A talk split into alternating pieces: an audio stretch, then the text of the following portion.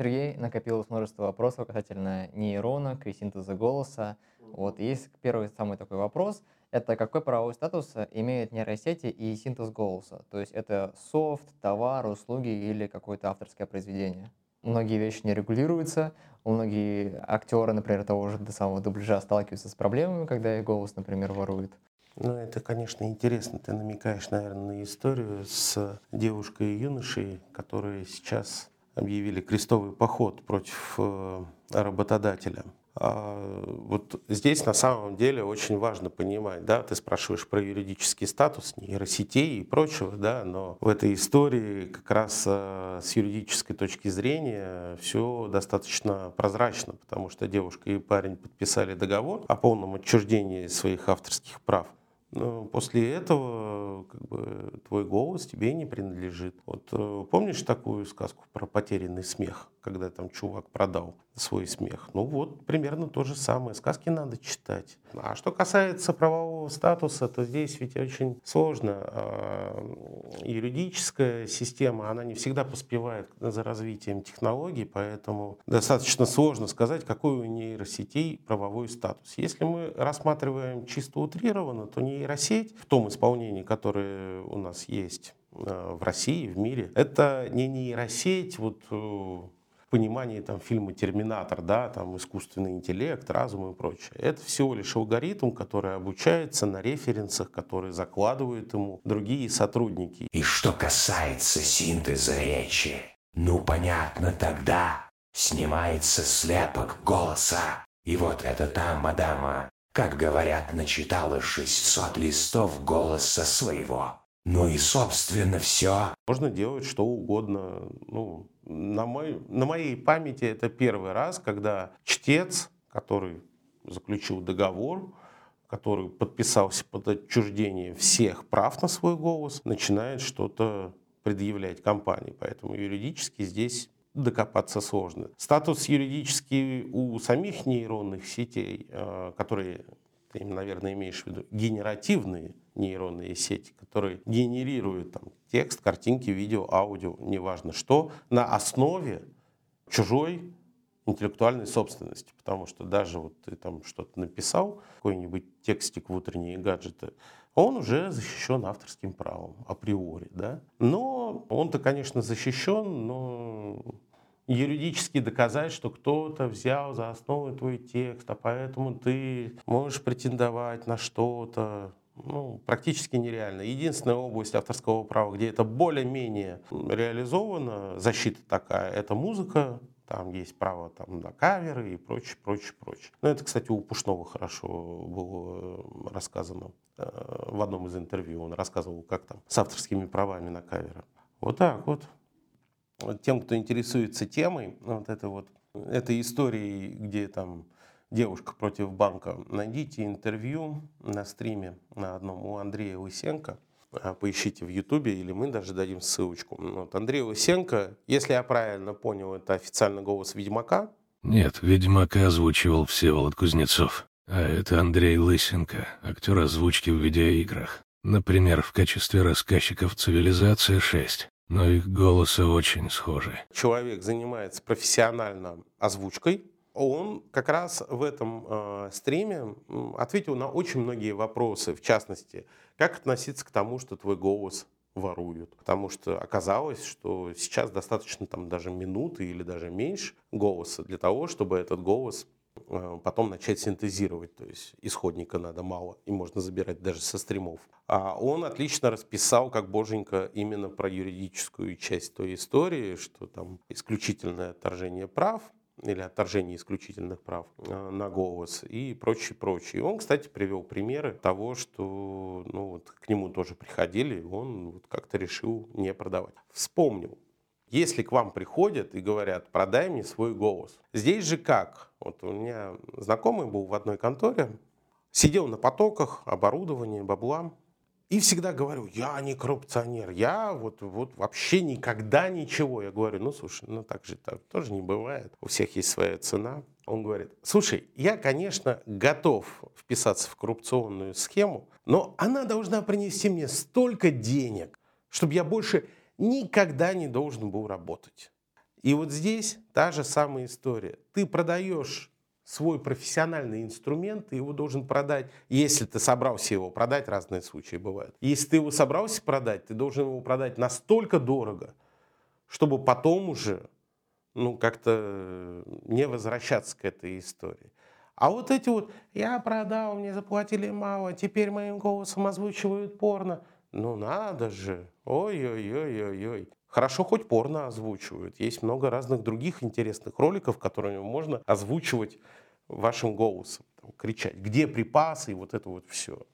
А вот если, например, я сниму видео, буду на нем очень много говорить, и кто-нибудь возьмет его аудиодорожку и синтезирует мой голос, могу ли я как-то обезопасить себя от этого или защитить юридически?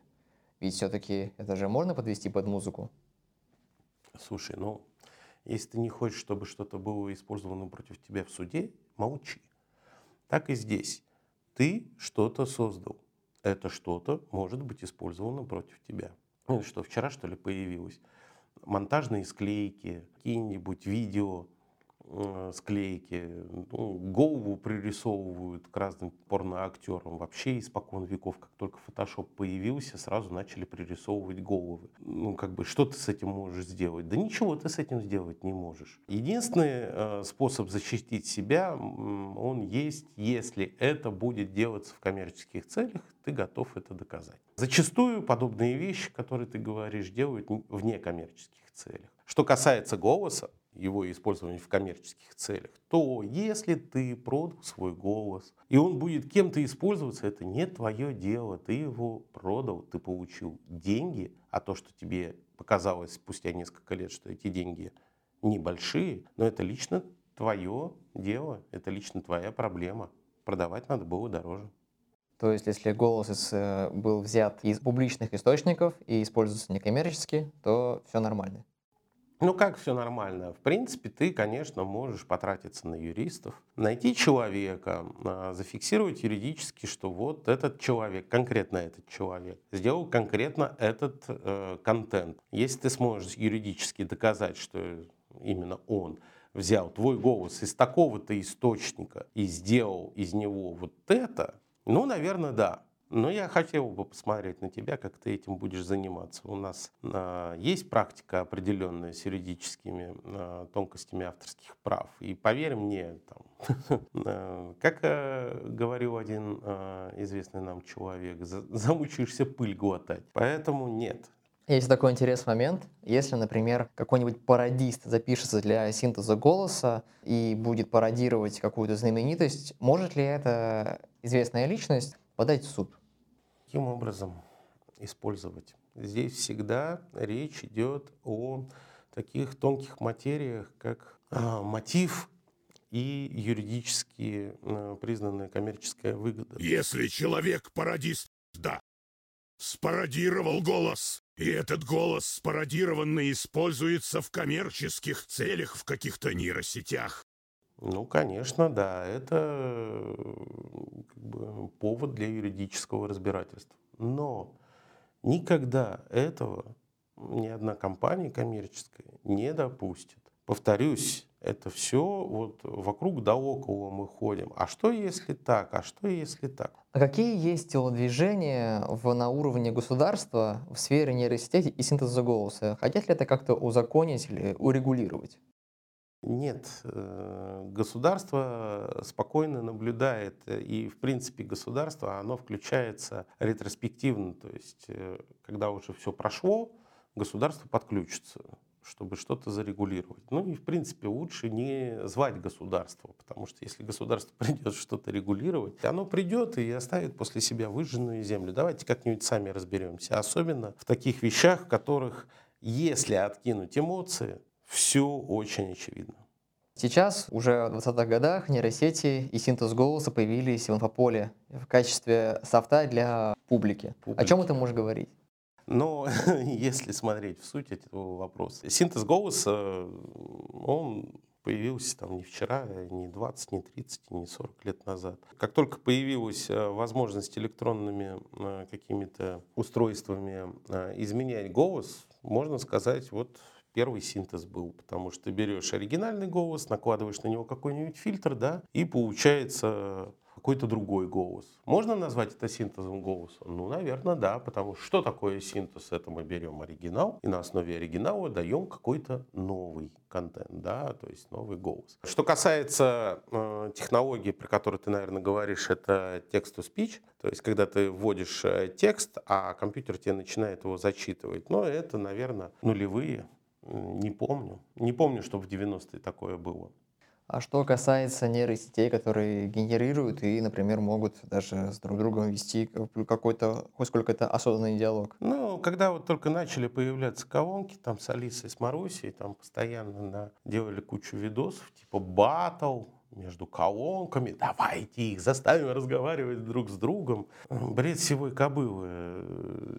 Тут достаточно просто понимать. То есть есть определенные паттерны сценарии, на которые э, эти колонки реагируют. Как только ты начинаешь с ней пытаться вести какой-то осмысленный диалог, сразу там они говорят, что типа, ой, я тебя не понимаю, давай лучше обсудим погоду. То есть есть алгоритм, их очень много, да, то есть алгоритм, сценарий, скрипт, неважно, как это называется. И, соответственно, ты начинаешь с колонкой разговаривать, она распознает, так, чувак со мной разговаривает про погоду. Ну вот, достает алгоритм разговора про погоду. А попробуй с ней обсудить э, проблемы бытия или тщетность нашей жизни. Ну, недалеко уйдешь. А то, что они друг с другом разговаривают, ну, если ты более-менее разгадал алгоритмы и задал им вектор беседы бесконечный, ну, например, там о погоде или еще о чем-нибудь, то, конечно, они будут разговаривать друг с другом, а ты там рядом, ха-ха, смотри, как здорово, давайте посмотрим, что будет, если соединить три колонки, а давайте добавим колонку Сбера. Бред сивой кобылы, детский сад. А если говорить про именно как нейронки, а не про, в принципе, там многое заскриптовано просто сценарно? Слушай, ну вот смотри, возвращаемся к тому, с чего начали. Да, что такое нейросеть? Это сеть нейронов да, у нас в мозгу. Главное, а, что э, человек умеет, ну, сегодня далеко не все это умеют уже, к сожалению, но тем не менее это относиться критически к той информации, которую он получает. Нейросети в сегодняшнем исполнении критически относятся, относиться не могут. Вот им скормили, например, в Википедию, и они тебе будут шпарить по Википедии. Плевать, там, нормально, ненормально. Они априори считают, что то, что им скормили в виде, так скажем, базы знаний, это истина.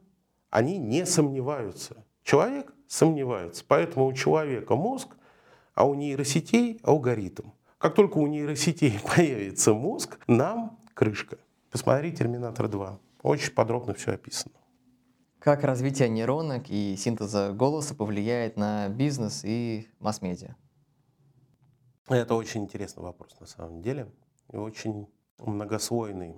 Я не могу сказать за все, но, допустим, про медиа. Да? В медиа существует большая проблема.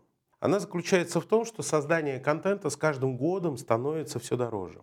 Можно нанять там несколько человек, это будет стоить дофига денег, и эти люди все равно не смогут генерировать достаточное количество текстов в сравнении либо с полчищем так называемых негров, ну, то есть литературные негры, которые там тебе за 100 рублей заметку наваяют. Ну, как наваяют, так вот Бум-бум-бум. И вот э, сейчас генеративные нейросети, они претендуют вот на место этих литературных негров. То есть они очень быстро генерируют текст на заданную тему, исходя из того, что они там найдут, допустим, в интернете. Ну и чем это все закончится? Это закончится тем, что у нас появится гигантское количество э, контентных э, порталов, или площадок, которые будут перегружены текстами однотипными, переписанными друг с друга. Хочется тебе такое читать? Ну, если ты любишь тиктоки смотреть, наверное, и это тебе зайдет. Но, как показывает практика, достаточно быстро человек, который сначала кайфует от короткого контента или пересказов, достаточно быстро приходит э, к вполне адекватного мнения, что ну, это как-то что-то не то. И особенно, если он увидит, ну, например, там сейчас нейросети умеют пересказывать тексты. Забиваешь туда свой текст, ну, ссылочку, да, на текст, который ты написал, смотришь, что он там пересказывает, а он там половину чушь полную пересказывает. Это в лучшем случае половину. Обычно 60-70% вообще не относится к тексту и перевирает его. Раз ты на такое наткнешься, два ты на такое наткнешься, а потом ты подумаешь, так, подожди, а вот я что вообще, зачем мне это все надо? Что касается э, индустрии развлечений, ну здесь, конечно, это совсем другая история, потому что тот же самый Netflix, который вот снял там, как фильм назывался, «Ирландец», где там э, актер в трех своих состояниях, то есть молодость, э, старость и зрелость, вот в трех состояниях, там на компьютере ему дорисовывали лицо. Нормально, красиво, как аттракцион, да, но это не более чем аттракцион. Вот э, ты в детстве, наверное, любил кататься на американских горках, потому что это стоило дорого, это было редко, приезжал какой-нибудь лунна парк. А вот сейчас, знаешь, вот я тебе дам, сколько тебе надо денег, иди катайся. Я посмотрю, как ты после пятого раза с этой горки будешь сползать. Я тебе скажу, иди шестой, ты же так хотел. Вот здесь та же самая история. Поэтому э, самое главное не перегибать нейросети в том виде, в котором они сейчас есть. Это просто инструмент. Это не палочка-выручалочка.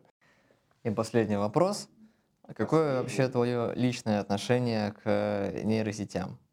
Мое отношение, да пусть цветут тысячи цветов, не называй это нейросетями просто и все. Это простые алгоритмические генеративные инструменты так и тянет сказать дегенеративные, потому что ну, по уровню интеллекта они как раз на уровне дегенератов. Но как бы да, иногда они помогают вот там есть отдельные личности, которые ради рефератов или дипломов используют их, ну, типа воды налить там и прочее, прочее, прочее. Ну, как тебе сказать, вот существует индустрия, да, мы делаем вид, что вы действительно пишете рефераты, а мы делаем вид, что мы действительно пишем рефераты. Это вот такая вот игра, все зависит от препода, да.